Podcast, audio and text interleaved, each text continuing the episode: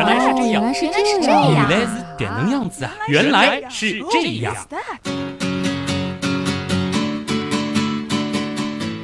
欢迎各位来到《原来是这样》，各位好，我是旭东，大家好，我是水兄。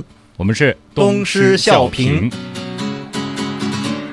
听到我和水兄的这个组合出现，大家都知道啊，原来是这样，又开启了一个东施效颦的系列。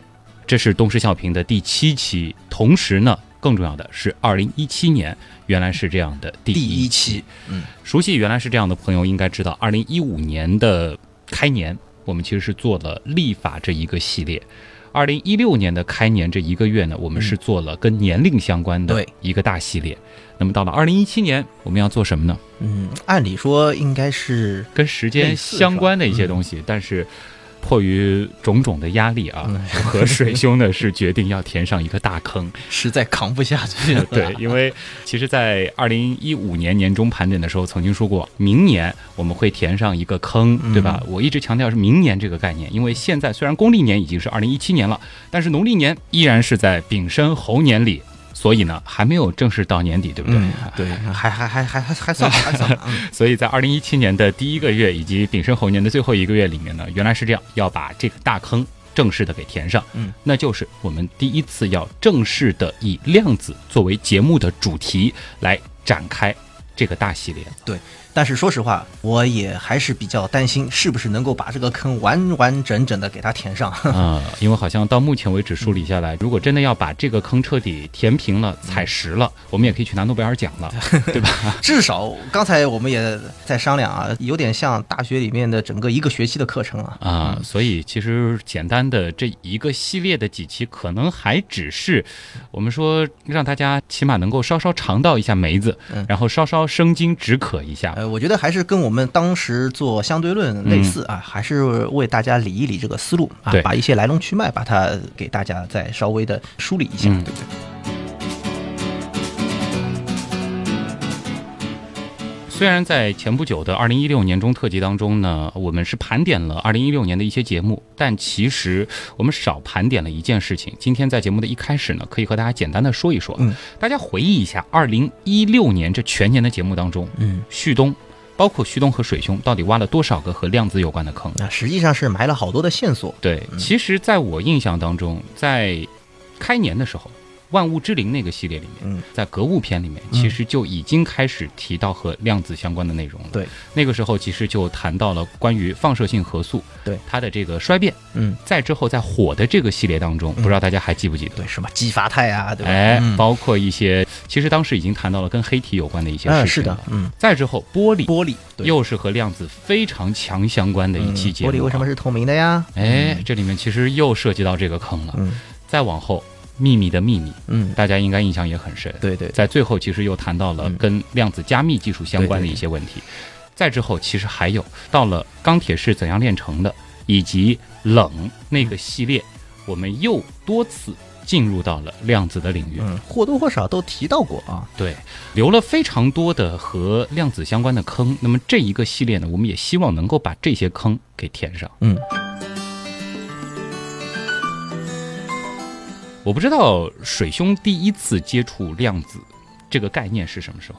嘿 嘿我还真想不起来啊，啊？可能是在中学，中学的那个时候其实是物理课，在学那个和原子啊、电子，包括什么电子云啊，嗯。在讲这些东西的时候呢，自己就去翻了一些资料，结果没想到翻出一个大坑啊，嗯这个量子，所以那个时候可能是我最早接触量子，但是其实完全没有搞明白，也没有做过多的这种尝试。对，到了大学里面开始。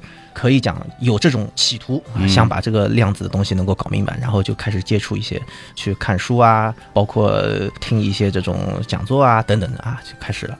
但其实始终是处在一个一知半解的状态。哎，对，这个实际上是要有个过程。呃，我也不敢讲现在就明白量子了，因为只是说懂量子恐怕是不大可能的一件事啊。能够基于我们现在对于这个东西的理解，来告诉大家，嗯，需要通过一个什么样的方法去理解它。逐渐逐渐建立一个正确的所谓的量子观，对对吧？呃，可能还是大家要注意一点，就是要有一个科学的思维、嗯啊，就是说这个东西它并不是平白无故来的，对啊，也不是说可能某一个科学家他的随便这么一想，对吧，就想出来，然后呢又是随便去做实验，哎，又做出来，这或者是某一个超然的通天的哲人，对呃掐指一算算出来的啊对对也不是这样子的啊。所以有很多人可能是会把这个量子和哲学之类的东西进行一个更多的关联，它的确有相似的地方，但是你真说它论证了某一些超自然的，或者说是一些呃哲学的一些东西，这个因人而异吧。我们反正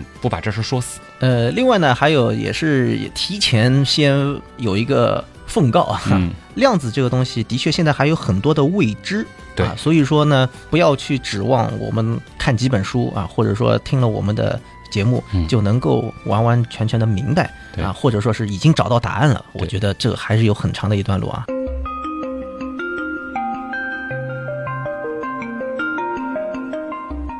我再说一个，我第一次接触这个概念是什么时候啊？我印象特别深的，且我知道它就是和量子相关的，其实是在一本科幻小说当中。嗯我跟水兄其实曾经提过，就是《银河系漫游指南》啊，对，嗯，这里边其实涉及到了一艘非常有意思的宇宙飞船，它为什么能够实现在银河系当中的各种瞬移？嗯。它其实是用了一个非常 有意思的梗，嗯也是基于量子的，就是它可以控制概率。它把一件看上去非常不可能的事情发生的概率调到了百分之九十九点九九九九，结果这个事情就变成可能了。就是人为的来控制这个概率啊，这个也是对概率这个概念，嗯其实从我们今天开始，嗯包括之后的几期节目，它会一直的贯穿。可以这样啊，旭东顺便就是把我们可能耳熟能详的啊那些量子的奇奇怪怪的东西可以先罗列一下啊。对就比如说啊，最经典的，大家想到量子，就要想到那只猫了。啊，啊，薛定谔的猫。对，嗯，生和死，它的确是可以处在一个叠加态。嗯，所谓的叠加啊，呃，所谓可以生又死。嗯从他的那个角度来界定一个零和一中间的状态。嗯嗯嗯或者说就是生和死的一个重叠的状态。嗯但是，比如说我们不放薛定谔的猫进去，我们放一个薛定谔的水兄进去，水兄站在那个奇怪的盒子里面，他真的能够感觉到自己是处在一个叠加的状态吗？嗯这是一个很大的问题。啊啊在之后我们也会告诉大家答案是什么。啊，好好，先卖个关子。还有呢？嗯比如说特别经典的，假定我和水兄去到了咱们的星际酒馆，嗯，这个是咱们元阳刀友会的一个重要的公共交流平台。嗯那么这个酒馆如果实体化了，然后它又因为某种不明的原因受到了量子世界物理法则的支配，嗯这些东西它宏观了，嗯它变得跟我们的经典世界的一些规则交叉了。嗯那我们会看到一些什么样奇怪的事情呢？哎，比如说。嗯最常见的一个例子就是，我是一个客人，对，遇到了水兄，嗯，然后我就问水兄，嗯，水兄，你知道你在哪儿吗？我知道啊，我就在这儿。你就在我面前，对，哎，那你一会儿要去哪儿呢？我不知道，他真的就不知道了，他不是装傻，对，不是你就是不知道，对对，而且我也不知道，对你要去哪儿了。嗯反过来，水兄，你一会儿去哪儿啊？呃，那就可能会说我会去哪里哪里。哎，忽然之间，水兄就不知道到哪里去了。嗯，就是说这个话的时候就已经不见了啊。哎，或者说，其实我在问出这个问题之前，我根本就不知道水兄在哪里。嗯但是水兄飘来一个奇怪的意识，告诉我，水兄 一会儿要去哪儿。好吧，我觉得可以打住了。呃，这个其实会越说越玄幻，因为其实这里我们要给大家一个很重要的一个概念啊，就是说，在帮助大家来想象量子世界发生的一些奇怪的事情的时候，我们不可避免的会用我们的这个经典世界，所谓的经典世界就是我们熟悉的这个世界的一些例子、一些东西来进行比喻。但大家要记住，无论如何去比喻，我们都在用经典世界的东西。嗯，这个其实本身就违背了这是不得已而为之啊为，了让大家能够去直观的，或者说是能够去稍微形象的去想象一下啊。嗯但实际上，量子有很多东西真的是很难去想象。对，再比如说，在量子的星际酒馆里边，嗯，我们的水兄也好，我也好，我们可以无处不在，嗯，在这个酒馆的任何一个地方。但是，当水兄要看我的时候，嗯，我就固定在了一个地方。嗯，这就是一个非常奇怪的事情。啊，这个量子世界它本身就是必须要这样来描述对啊，就是这样。嗯或者说，星际酒馆的大门，它是一个非常复杂的迷宫。我要进入到这个大门，如果说我是一个量子状态的旭东，那我可以在最快的时间内找到这个迷宫的通路，嗯，然后走到这个大门。无论这个迷宫设计的多复杂，我总能在第一时间知道它的最短的路径。嗯，我是如何做到的呢？哎，而这些事情，其实我们用的是经典世界的一些例子，嗯但它确实真实的发生在了量子世界里面。嗯，答案就是天知道。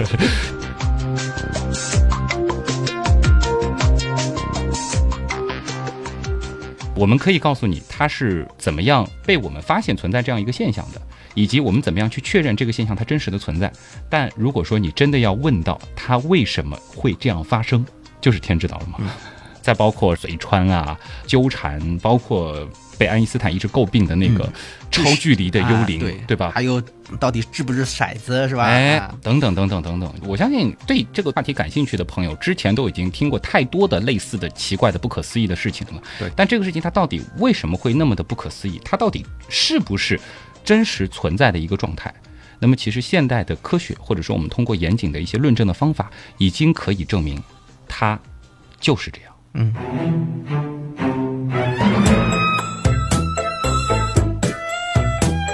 好了，前面的铺垫铺垫的差不多了啊。嗯，总算开始和大家讲了。今天是第一讲，水兄给这期节目定的题目叫《量子的前世今生》。对，还是得回到最初。对对对，其实呢，也是为了给大家讲这样子一个道理，嗯就是量子它到底是什么含义。为什么会提出量子这个概念？我觉得我们要讲清楚量子这个世界，首先还是要把基础打打牢。量子，我们看到它的这个量，其实就代表了很多很多的含义了。因为其实从开始接触科学，大家会熟悉各种各样的子，比如说分子，对比如说原子，对，比如说电子，对，质子、中子、对光子等等等等，我们知道太多的子。对，还有胖子啊，胖子、瘦子等等啊，到底哪些子它才是量子，或者说什么东西它才称得上是量子？嗯，其实呢，这个问题是个圈套啊，嗯大家注意，分子、原子这些东西，它是量子吗？这个绝对是个圈套，因为它们都不是所谓的量子。对，这一点大家一定要搞清楚，就是我们所说的量子，它并不是一个东西，对或者说它并不是一个物质。它不是一个我们说把物质一直拆拆拆拆拆拆到最后具体的某种子，嗯，而是一类东西对对，统称。讲的通俗一点吧，实际上呢，这个量子它不是说，比如说比原子更小的就叫量子，就完全不是这个概念，而它呢实际上是指一个最小的单位，嗯。是指能量的最小单位。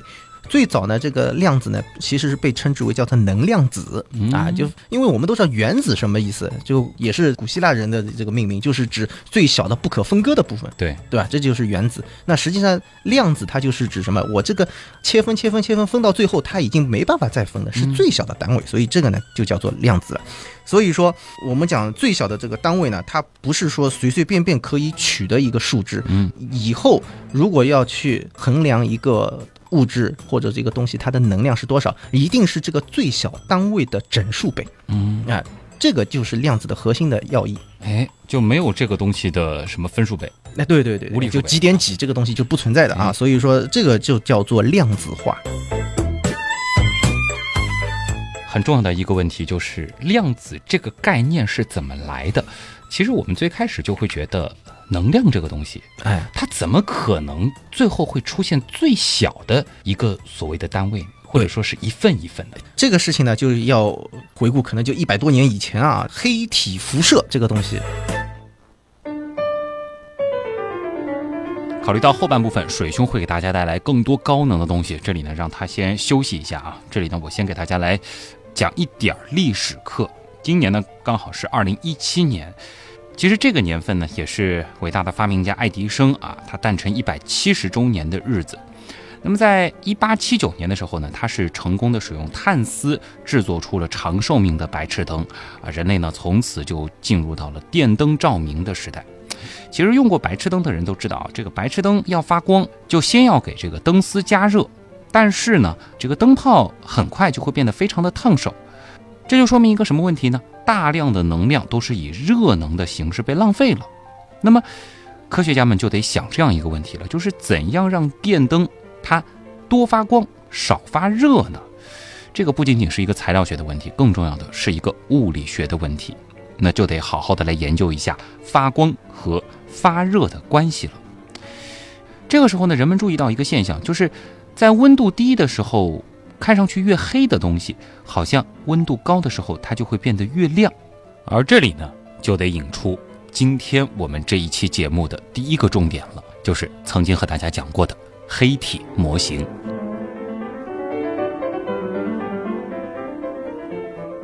帮大家来回回课，因为谈到一个物体它的发光，嗯和它的发热，那不得不就谈到了黑体这样子的一种理想模型。对，简单的和大家再来说一说吧，就是我们日常生活当中其实都能够直观的去感受，我们穿白色衣服和穿黑色衣服走在太阳底下，其实我们感受到的那种。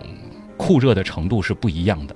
你穿黑色衣服，你会觉得你更热，嗯，那就是因为黑色衣服它更少的反射太阳的能量。对。换句话说，就是它会吸收更多来自太阳的能量。对的，但是我们穿的衣服或多或少，它总会反射掉那么一点太阳的能量，是的。对，吧？包括我们给一个铁块，嗯，我们给它刷上黑色的漆，嗯，但因为材料的这个问题，包括我们人类现有的这个技术的限制，嗯。我们总无法把这个东西加工成真正的全黑，对意味着它一丁点儿的光都不反射。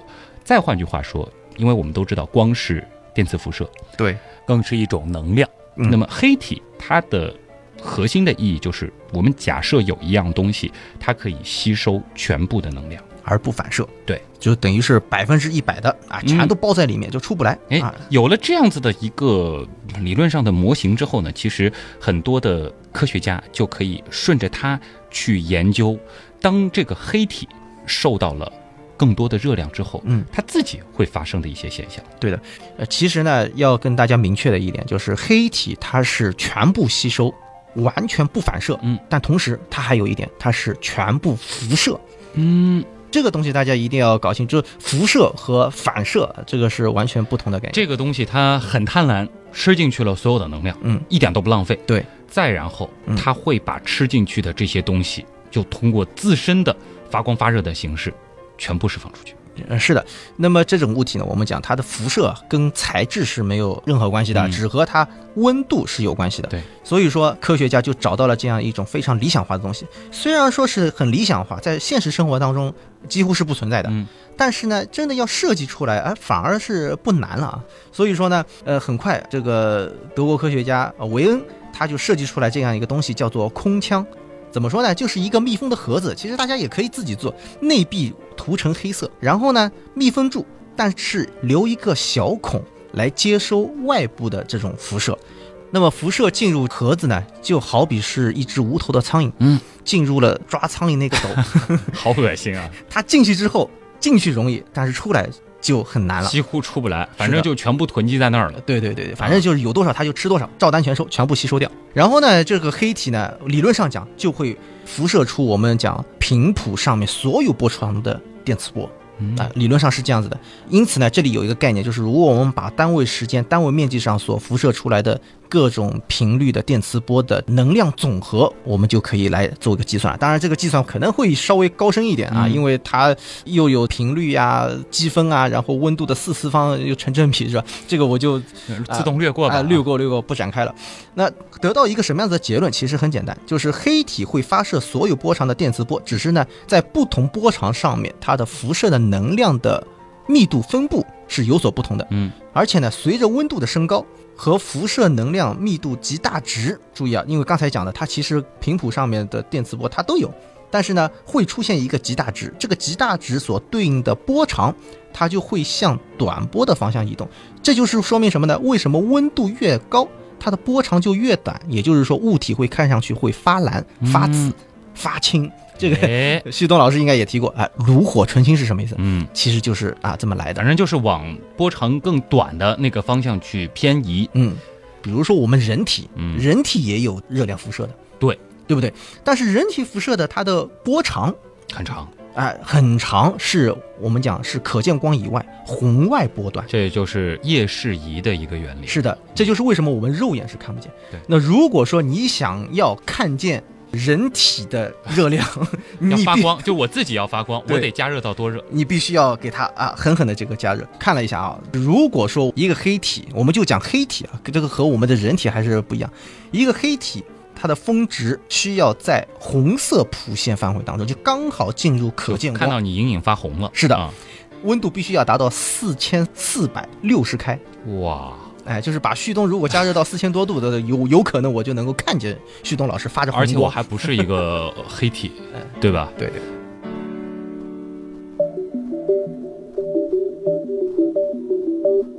刚才你说到的这个，毕竟加热人啊，好像有点不太直观啊，对吧？毕竟我们不可能这个拿一个水兄或者是旭东去加热一下。但是我们在日常生活当中，其实都见过一个非常熟悉的例子，那就是我们在关白炽灯的时候，嗯，当年的那个钨丝灯。大家应该还有印象，就是在关灯之后那一会儿时间内看这个灯泡，会发现它会发生一个小小的变化，嗯，就是说它从明亮的状态到全黑，它并不是一下子的。我们嗯其实可以看到中间的这个钨丝颜色上在发生变化。对，最开始的时候，也就是说通电的这个状态下，它是发出白白白白的偏黄一点的光，对吧？关了灯，你会发现它的这个颜色从白的刺眼，嗯，到开始变黄，对到橙，嗯到红，红然后是暗红，对，最后一下子黑了。啊，也就是说，它其实是有一个过程的。对对对那如果说这个时候我们再手贱一点啊，把手放在这个灯泡上，你会发现它的这个温度也是从开始是非常烫手，对逐渐逐渐逐渐逐渐冷却。对对对，那其实对应的就是在这个里面的钨丝，它其实也是发生了一个温度的变化。是的，从这儿其实我们就可以反推出一件事情，那就是对于钨丝这样子的接近于黑体的东西来说，在比较高的温度时，它发出的这个光芒，它呈现出的是白色；在比较低的温度时，它是逐渐逐渐向波长长的那一端去偏移。嗯但是白的另外一边是什么呢？嗯，如果说我们给这个钨丝更多的能量嗯，它会呈现出什么样的颜色？这个呢，实际上就是我们讲的全波段的这样一个概念，就是我们现在看到的只是一个可见光波段，对它实际上呢涵盖着电磁波的所有的这个波段，嗯，所以说科学家在研究的时候，它是直接通过什么呢？通过测它的辐射的波长嗯啊，来建立这样子一种关系。所以说非常了不起的一个科学家，就前面我们提到啊，发明黑体的这一位韦恩，他呢就找到了一个所谓的经验公式。这个公式呢，揭示了能量分布和波长以及温度之间的关系。嗯韦恩是从波的这个角度来入手解决这个问题的。是的，他虽然找出了这个公式，但是突然发现，在短波的波段，这个公式它和实验的结果呢是符合的很好的，嗯，但是在长波的波段呢，却有着明显的偏离。也就是说到红光再往外、嗯，红外等等，对，就会发现实验的这个结果和它这个公式所预言的这个结果是有一定的偏差的，是的而且之后是越偏越大。对对对。但是呢，当时因为工业上主要是研究这个电灯泡、嗯啊，所以呢好像也够用啊。就是要也就是要它发光，那既然这样呢，问题存在着，所以一定要去解决掉。那么另外两位科学家瑞利和金斯呢，他们也是根据经典统计理论呢来进行研究，他们呢也是得到了一一个公式。这个公式呢，我们就把它称之为瑞利金斯公式。这个公式，哎，恰巧相反，它在长波情况下呢，和实验的结果符合的比较好，但是在短波的范围当中，它的能量密度啊，显得是什么迅速的单调上升。然后如果说是从数学上面来讲呢，它就出现了一种什么情况呢？能量密度无穷大的这种结论。嗯，这显然是很荒谬的，对不对？哎所以说，在物理学史上就把这种缺陷称之为紫外灾难，这个就直接导致了我们量子的诞生。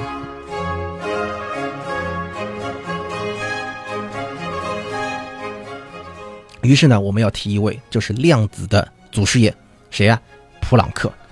普朗克呢，他想做一件事情，嗯他就觉得，既然啊，瑞恩公式在短波的时候它挺管用的，哎，瑞利金斯公式是在长波的时候挺管用的。那么好，是不是可以有一个办法，让他们各管一头，嗯，分别发挥作用？意思就是说，在波长短的时候，这个公式它就可以变形成瑞恩公式。对，到波长长的时候，稍微一转换，它又可以变成瑞利金斯公式，对也就是说想把这两个公式统一起来。嗯所以说，我们讲普朗克，他不愧是个天才啊，还啊他还真的通过数学的方法得到了这样一种新的公式。嗯然后呢，德国的物理学家鲁本斯呢，他就把这个公式和实验结果呢进行了一个对照，结果发现，哎，的确，不管是短波长还是长波长，好像都挺吻合的。嗯，但是呢，我们讲这个公式，它还是被称之为一个叫做经验公式。为什么呢？它缺乏理论的根据，你怎么来的是？一个有点像数学技巧一样。哎，就是猜出来的，或者因为其实就是一种数学方法内插嘛，嗯然后他就拼凑出来这样一个公式。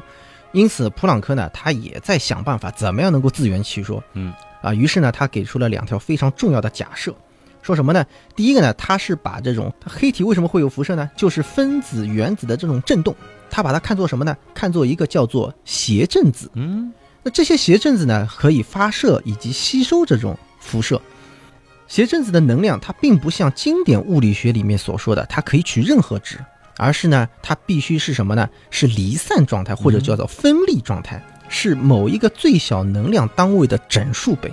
第二，这些谐振子组成的一个系统，我们把它叫定域系统呢，它是符合波尔斯曼分布啊，这个可能比较复杂一点，嗯它是一种概率的分布。啊，注意啊，是概率的分布，描述的是什么呢？理想气体在受保守外力作用或者保守外力场作用下呢，它是不可忽略的，处于热平衡态下的气体分子按能量分布的这个规律说人话吧。啊。说人话，举个例子吧啊，就是说原子的能量它只能取最小单位的整数倍，而不是连续的值。啊，也就是说什么？比如说旭东啊，你肚子饿了要补充能量，嗯那就怎么办？我们吃点饺子好不好？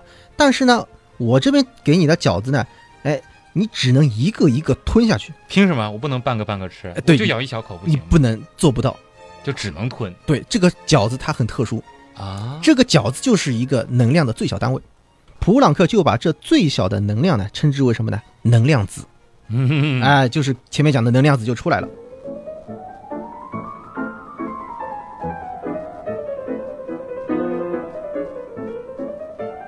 那对于频率为缪的这个谐振子啊，它假定的一个东西，这个叫谐振子，最小能量就是什么呢？epsilon 等于 h 乘以缪。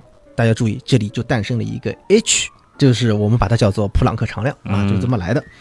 呃，或许前面讲的大家还不是太明白，就是什么叫做连续的，什么叫做分立的啊？嗯可以再给大家讲一个很简单的，我们日常生活当中说，我们都知道这个满七周岁就可以上学，对对吧？上小学一年级就是七岁，八周岁的话就上两年级啊，嗯以此类推。那如果你愿意，你可以认为，比如说我今天我过了七周岁的生日，那明天啊，我们可以把一年三百六十五天我们 平均一下，是吧？嗯那么明天我就是七点零零二七岁，可以吧？后天我是七点零零五五岁，可以吧？呃，甚至我每一分每一秒我都可以计算我的年龄。而且秒还可以继续下面进行拆分。对，但是有一点，我必须是到了八周岁才能升一个年级，一年级升为二年级。所以没有我今天是一点零零二七年级的说法。对，这是没有的。嗯，所以说，大家可以看到，这里讲的一年级、二年级、三年级，就是我们讲的什么呢？就是离散的，或者说叫做分立的物理量。嗯，到这里我觉得还是有一个东西挺恶心人的啊，就是说要满足他这个经验公式，他要完成两个在当时看来非常令人讨厌的假设。第一个就是前面水兄说的，这个饺子得一整个一整个吞；另外，它是一种概率分布。嗯，满足这两个假设不算，要让它这个公式成立，它里边其实还带出了一个令人非常不喜欢的 h，也就是这个普朗克常量。嗯，这个 h 它到底意味着什么？他实际上啊，说实话，可以这样认为，他是受过经典物理正统学习的人啊，他呢是希望通过经典物理来解决这个问题的，嗯。但是呢，发现不行，万般无奈之下，他假设了这个，就是所谓的这个量子。因为大家总会有这样子的一种感受，就是无论是黑体也好，或者说我们日常生活当中感受到这个太阳的能量，或者说升温这些过程，我们总觉得能量它是一种连续的方式上升的。哎，对，我有了一度，嗯，一度到两度之间，它一定有零点零零零零零一、零点零零零零二，应该是一个无限的连续的状态，对对对，持续上去嗯。或者是下去。嗯，那凭什么到最后它变成了一份一份，而且这一份它是不可分割的？嗯，这个呢是大家的通常觉得很疑惑的地方，但实际上我们到后来才认识到，就是我们讲宏观当中观测到的能量，实际上你到了微观层面上，它就是一份一份的。这并不是我们测量精度达不到的一个原因，嗯，而是到微观它就是如此。对，然后到了宏观，那你就没办法再区分它的这个量子了，因为这个量子是实在实在太小了，是对不对？应该讲，普朗克也希望这里的一个 h 是他所临时替代的一个东西，啊他想把它消掉。他事实上也在努力，但是呢，觉得哎，这个东西是做不到，哎啊，这个挺有意思的。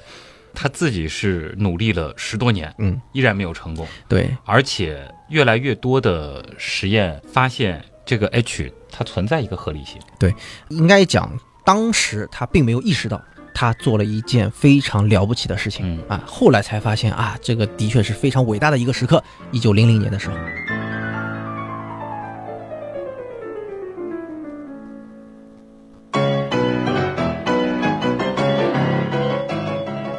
紧接着，另外一位伟大的人物就要登场了。嗯本来呢，说实话，我觉得量子物理可能跟他没什么关系嗯啊，但是呢，哎，他打了一个小小的酱油，却把天给捅出了大大的窟窿。嗯，如果我没有记错的话，原样当中有三期节目讲到他。大家是不是猜到了这个人啊？他呢，从小不安分啊，逃课啊，不听话，跟老师作对，反正好像感觉这个人就不是个好人，是不是？嗯他是谁呢？爱因斯坦。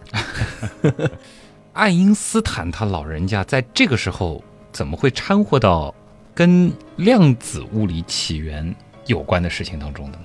实际上呢，在一九零一年的时候呢，他就对德国物理学家勒纳德做过的一个实验，叫做光电效应实验，就已经产生了极大的兴趣了。哦，这个著名的实验还是得给大家简单的说一说。啊，简单说一下，更早时候啊，一八八七年的时候，赫兹他通过了实验，就证明了同样伟大的麦克斯韦电磁理论的正确性。嗯，当时呢，一个小小的实验现象，应该讲在整个实验当中呢，它却被掩盖起来了。就是什么呢？实验中，赫兹发现电磁波的接收器。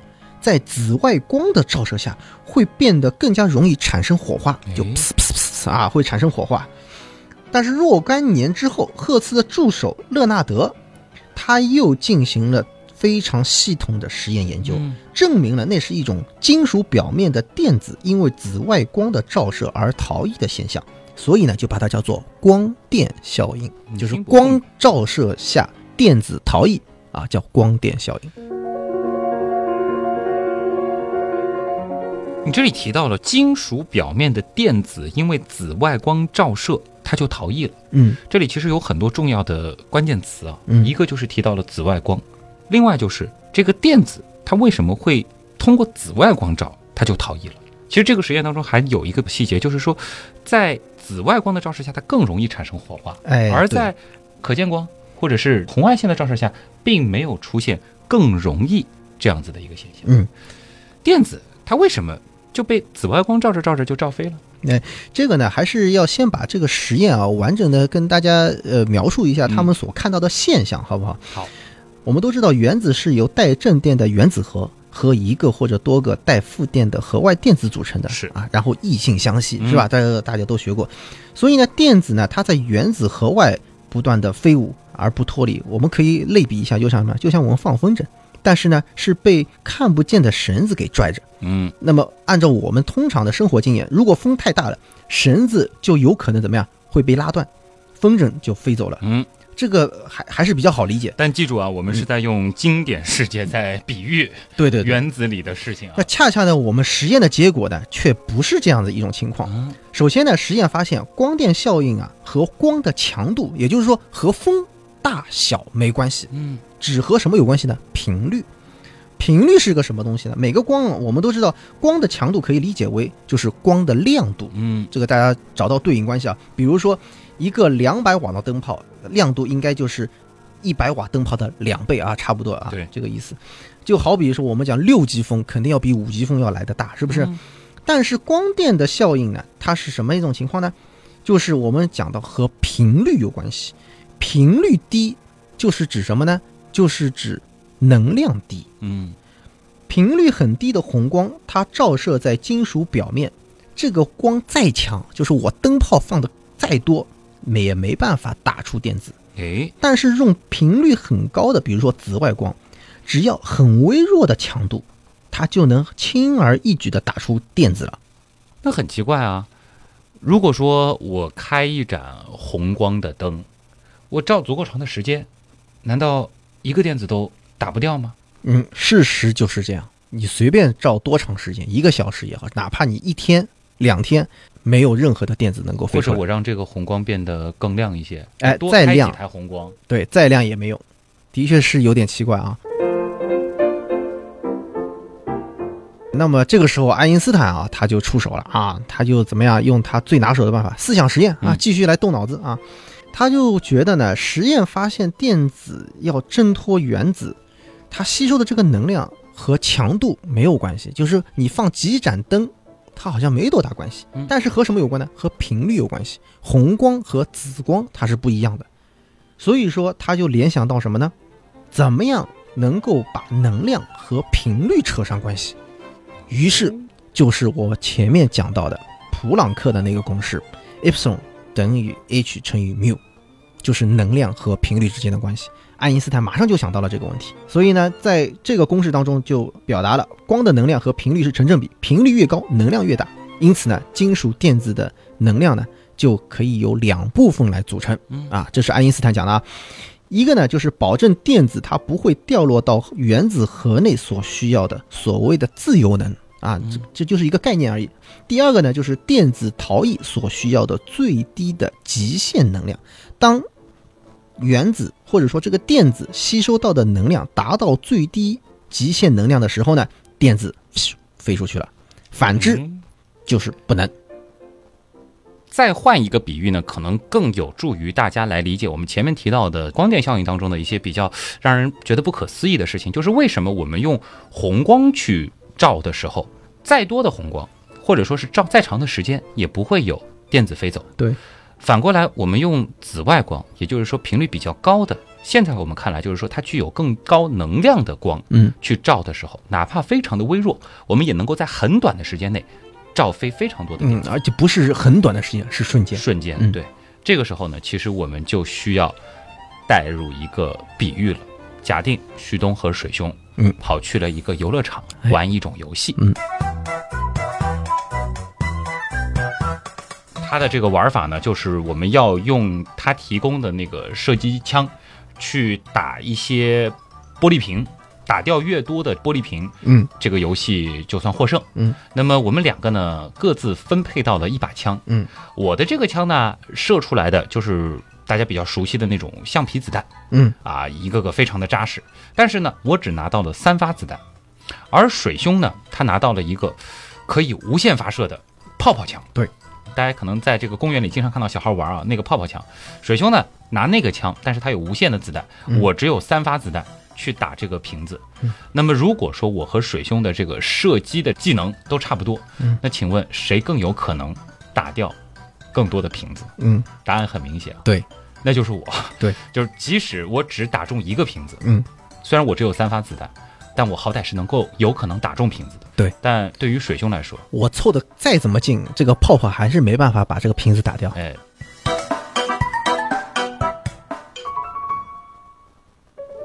刚刚的那个比喻当中呢，其实我手上的这三发橡皮子弹，其实就相当于拥有更高频率的紫外线，而水兄他手上的那些泡泡，其实就类似于红光或者是红外线。是的，你看啊，爱因斯坦就用这种思想啊，简简单单的几句话就把这个光电效应的实验啊，应该讲解释的非常的透彻。嗯所以说，在这个被称之为物理学奇迹年的一九零五年，爱因斯坦就发表了这样一个题为《关于光的产生和转变的一个启发性观点》这样一篇论文，也就是光量子假说就诞生了。在这个之前，学术上还是普遍认为光是偏波多一点。对，嗯而我们刚才提到的那些比喻，包括爱因斯坦的这个光量子，其实毫无疑问都带到了一个非常重要的概念，就是这个时候提到了光，它更像是一粒一粒。对，一粒一粒的。它呢就是解释这种像粒子啊，就好比就像水龙头里面，你这个水你可以变成一滴一滴的，但是水龙头一打开，你可以变成一个一股水流。啊哎、这就是爱因斯坦的一个比喻，就是说什么光，它是一种光束，嗯但实际上里面组成光束的是什么？是一个一个叫做光量子。注意啊，这个时候还是讲光量子，并没有讲到光子，哦，光子的概念还没有诞生。但这里其实特别好玩儿。嗯这个时候它像一粒粒的子，嗯，但是我们在解释它的时候，其实又用了很多的词，比如说频率、哎，波长，这些明明就是在形容波嘛。对对对对，这是非常有意思的一个现象。嗯。啊那么当时呢，这个问题还的确还没有解决掉啊，但是可以讲，就是爱因斯坦也好啊，普朗克也好，他们已经怎么样，就是把这个问题给提出来了，嗯，就是波和粒子好像已经混在一起了，就把这个问题似乎又搞得更加的复杂了对，啊。所以说这个时候大家已经听到了我们这个词了，波波粒二象性。二象性，对的，嗯其实这个坑其实挖了很长时间了啊。那么今天这期节目还剩下一点时间，我们就把波粒二象性它到底是怎么来的，简单的和大家说一说。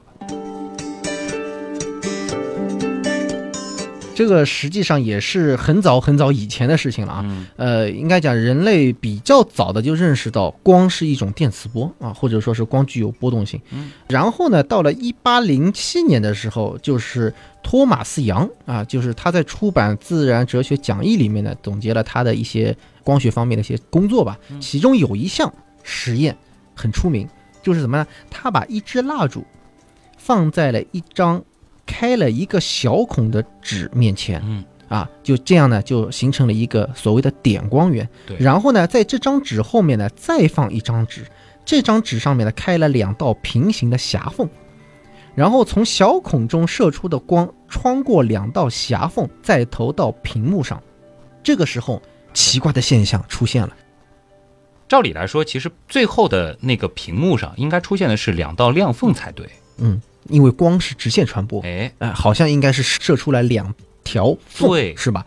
但是事实是什么呢？在屏幕上形成了一系列明暗交替的条纹，嗯，这些条纹啊，就是我们所说的什么双缝干涉条纹。你会想到什么东西？什么东西会有条纹？水波，嗯，波峰加波峰更大，更大的然后波峰碰到波谷就抵消就抵消掉了，然后波谷碰到波谷嗯是更深的波谷，对所以才会有这样的条纹。对对对，就是我们碰到光呢，就变成什么明暗相间了。嗯，那么这就说明什么？这就说明这个光它是怎么样，像波一样的东西了。哎，这个毫无疑问可以证明嗯，光是一种像波一样的东西了。哎所以说呢，这个时候啊，应该讲这个实验扮演了非常重要的一个角色。嗯，那同时，其实这个双缝干涉实验在量子物理后面的研究当中依然是非常重要的。这个我们在后面还会提及到。嗯，这是一个比较快就能填上的坑。是的。其实大家以前所学到过光的那些特性，比如说反射、折射这些东西呢，在牛顿那个时候就已经认识到了它的规律。嗯，但是他把光呢就当做什么粒子来对待，对，走直线嘛嗯，可以反弹回来嘛，这都是粒子。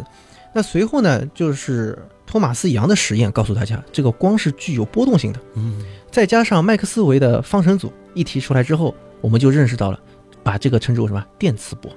所有的光它就是都是电磁波。好，这个光到底是波还是粒，就开始打架了。旷日持久的争夺。对，当然那会儿前面其实提到了，就是普遍大家好像更接受于光它就是一种波了。嗯但这个时候爱因斯坦又插进来，嗯，说光是光量子，对的。但他用波的一些性质来解释光量子。所以说，我们讲的这个波粒二象性，到这个时候应该讲才能是真正的提上来。这两个东西不把它完全区分开，不是你死就是我活，对对吧？在以前呢，光到底是粒子还是波，这就像是两个泾渭分明的帮派一样。嗯这个光呢，你要么加入波派，嗯你要么加入粒子派，嗯，总之呢，非黑即白。对，一定要选边站。但是呢，逐渐逐渐，大家会发现这个光啊，好像真的是骑墙派。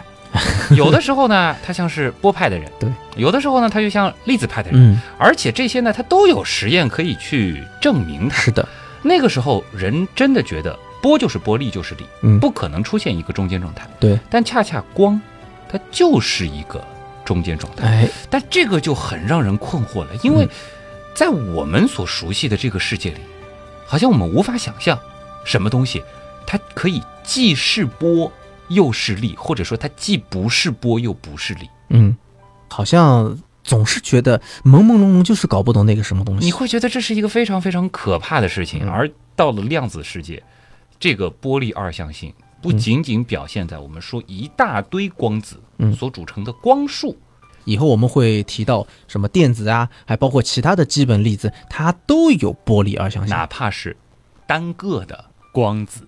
好，我们先埋个伏笔。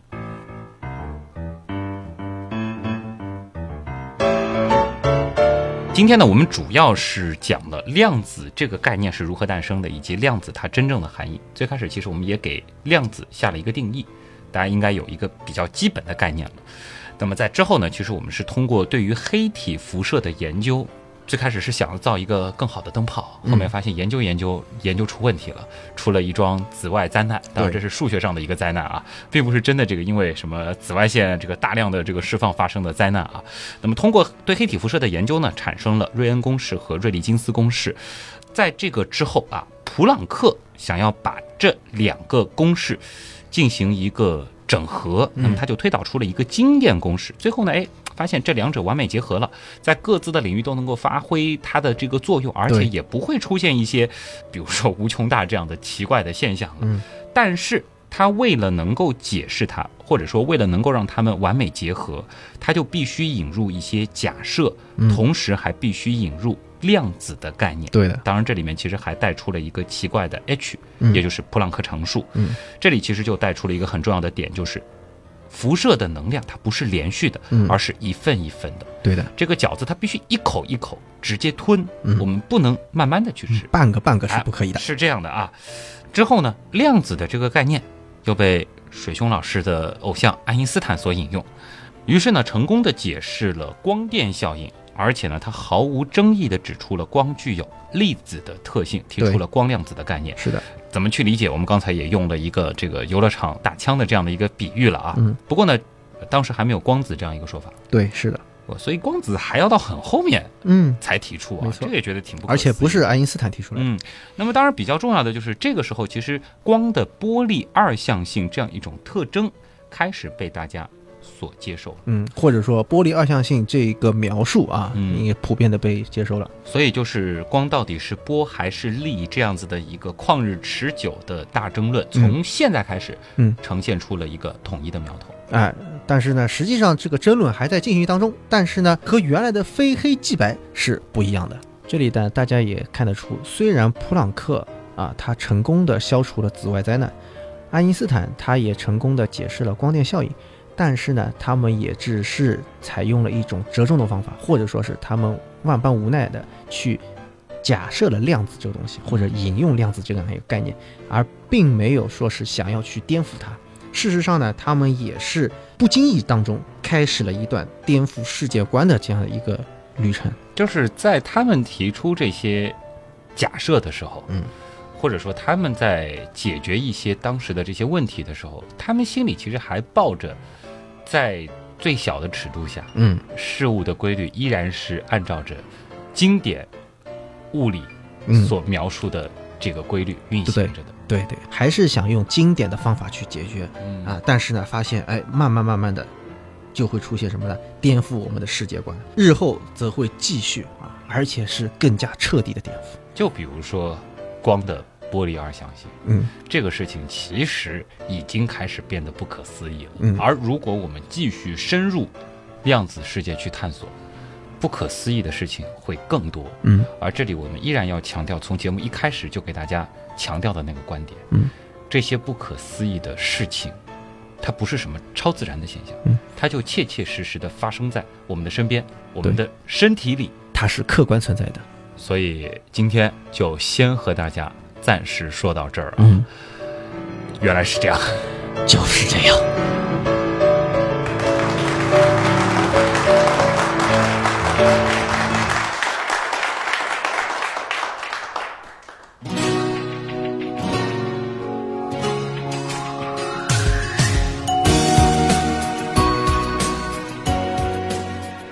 其实说实话，原样填量子这个坑啊，为什么拖了那么长时间，还是一句话，就是量子这个坑实在是太大了，你要填根本填不上。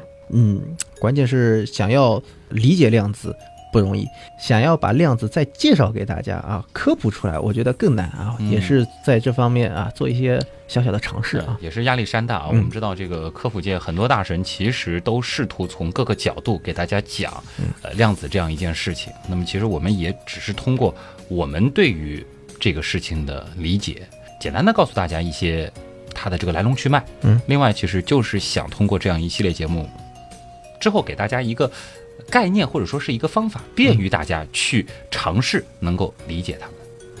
嗯最后呢，不忘做一下广告。好，老规矩啊，嗯客人优先。好其实水兄也不是客人了啊，当然这个水兄他有自己的这个微信订阅号，嗯所以呢，先安利一下水兄。好，谢谢啊。虽然这一期做的是量子，但是呢，水兄平时做的还是天文的科普啊。嗯，呃，有一个微信的订阅号叫“天文茶餐厅”啊，欢迎大家能够来订阅，跟我一起来聊一聊天文的东西啊。嗯我们关心头顶上的共同的星空。啊，当然其实星空背后啊，这个有受到相对论支配的东西，又说到经典物理支配的东西，其实它的内部也有跟量子相关的。你够了，对吧？咱们要扣题嘛。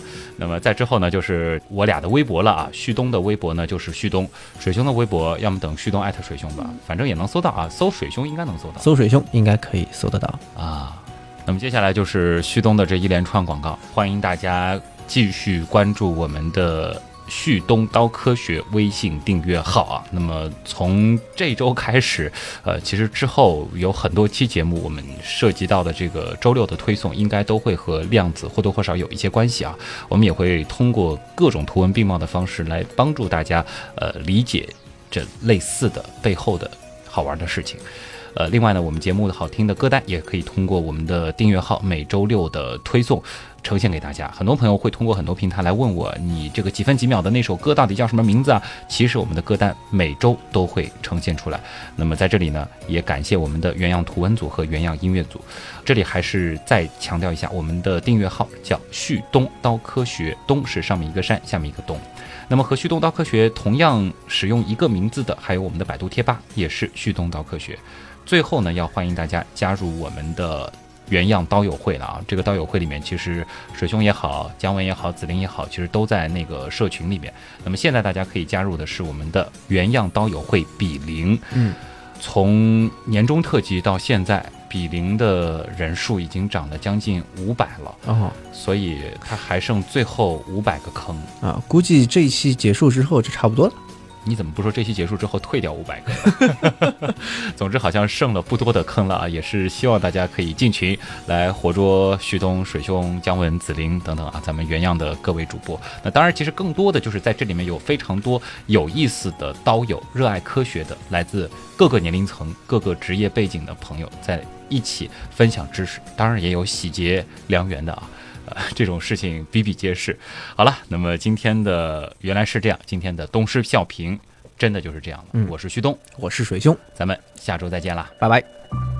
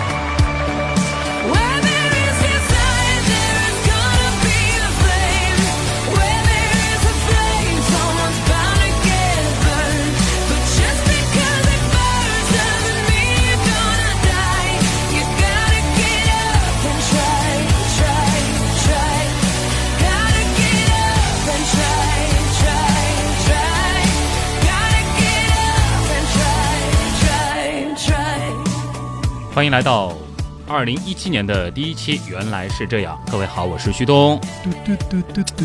能怎样念？好吧，强行要制造彩蛋。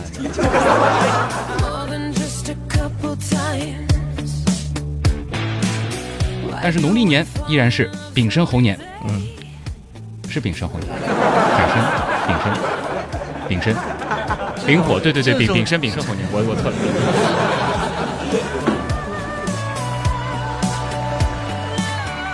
所以呢，对于频率一定频率的谐振子，它的最小的能够讲这个公式吗，可以讲，没问题啊。可以讲的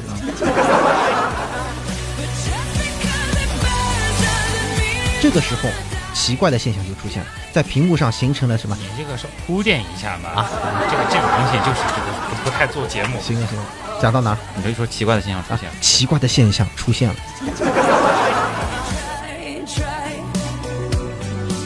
在波和力中间，真正出现了波利这样的一个新的阵营，哦天哪，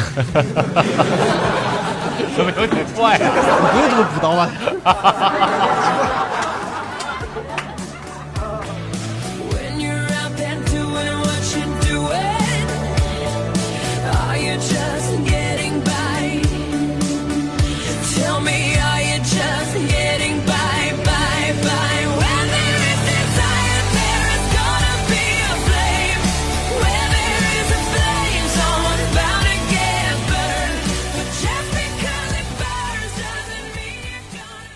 今天我们本来是准备了一万字的内容，但是现在发现我们只讲掉了五千字。嗯 是的，怎么说呢？哎呀，就是说，其实你光看落在纸上的文字，你会觉得很通顺、很通俗。嗯但是呢，如果说是和大家说出来，而且我们原样说出来，是希望大家在说的过程当中就能够让大家起码能够听个大概，嗯能够明白的差不多。或者说一边听呢，一边有一种既视感对啊，能够去想象。这就是需要嚼烂一个知识，嗯再和大家来说，嗯而嚼烂了，呃就意味着这个篇幅啊，嗯就会不知不觉的在这个嚼的过程当中被加长。我也不会告诉大家我们原来打算做几期，对 我也不会告诉大家我们现在又会做几期。我们之后会做几期，这些其实都要交给概率了嘛。